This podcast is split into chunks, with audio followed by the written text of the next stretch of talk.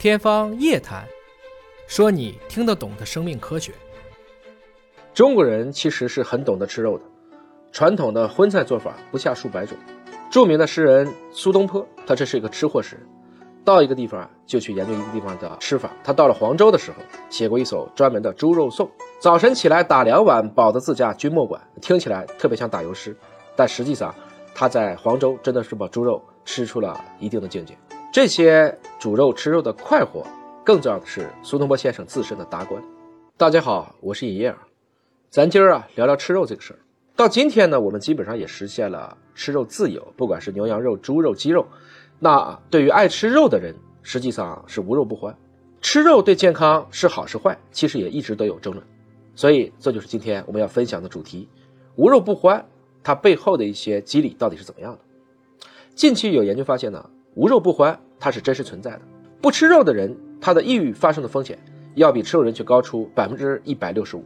那什么叫无肉饮食呢？是指这个受试者在过去十二个月，从不或极少摄入肉类，包括牛肉、猪肉、鸡肉、动物内脏、海鲜、水产和香肠这类的肉类制品。那根据这个研究来看呢，不吃肉的人群更倾向于也不抽烟，也不喝酒，整体肥胖或苹果性肥胖的患病率都比较低，慢性病患病率比较低。更可能喜欢服用营养补充剂，而且健康状况、自我感觉会更好。哎，你看起来这些指标都是更健康的，但为什么抑郁风险反而高了呢？这个实际上是在于不吃肉不等于吃的健康。无肉饮食人群的能量，包括蛋白质、脂类、欧米伽三脂肪酸、维生素 B 六、维生素 B 十二、维生素 D、铁和锌对应的每日摄入量都比较低。那为什么会低呢？因为这些营养素主要存在于肉类，肉类的生物利用率也比较高。也就是说，你吃了以后呢，能更好的被人体吸收利用。身体消化肉类，它主要都是蛋白，也不需要花费太多的能量。这些呢，都是我们一般讨论的植物性食物的一些短板。而这营养素呢，也会影响大脑的健康。比如说像欧米伽三这样的不饱和脂肪酸 （DHA） 是我们神经组织和视网膜当中含量最高也是必须的脂肪酸。此外，还可能有一个影响抑郁的原因，就是在于无肉饮食人群的超加工食品的摄入量更高。我过去曾经科普过啊，超加工食品当中，它的添加剂又多又杂，几乎看不到天然成分的存在，同时它的营养价值又比较低。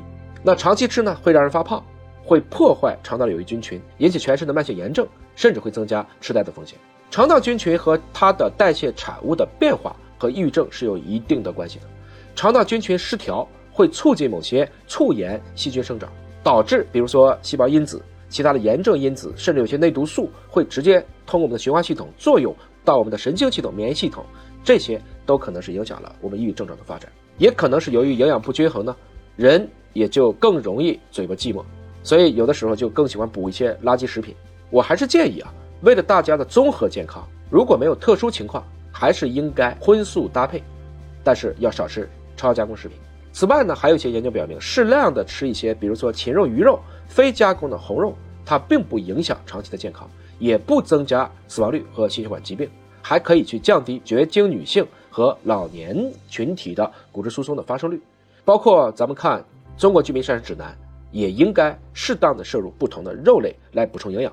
当然，也不能从无肉不欢就变成了每天过量的去摄入肉类，特别是红肉。归根结底呢？人类站到了食物链的顶端，肯定不是靠吃素上来的。我们还是应该适量吃肉。您一天吃多少肉？吃什么肉？怎么吃既快乐又健康？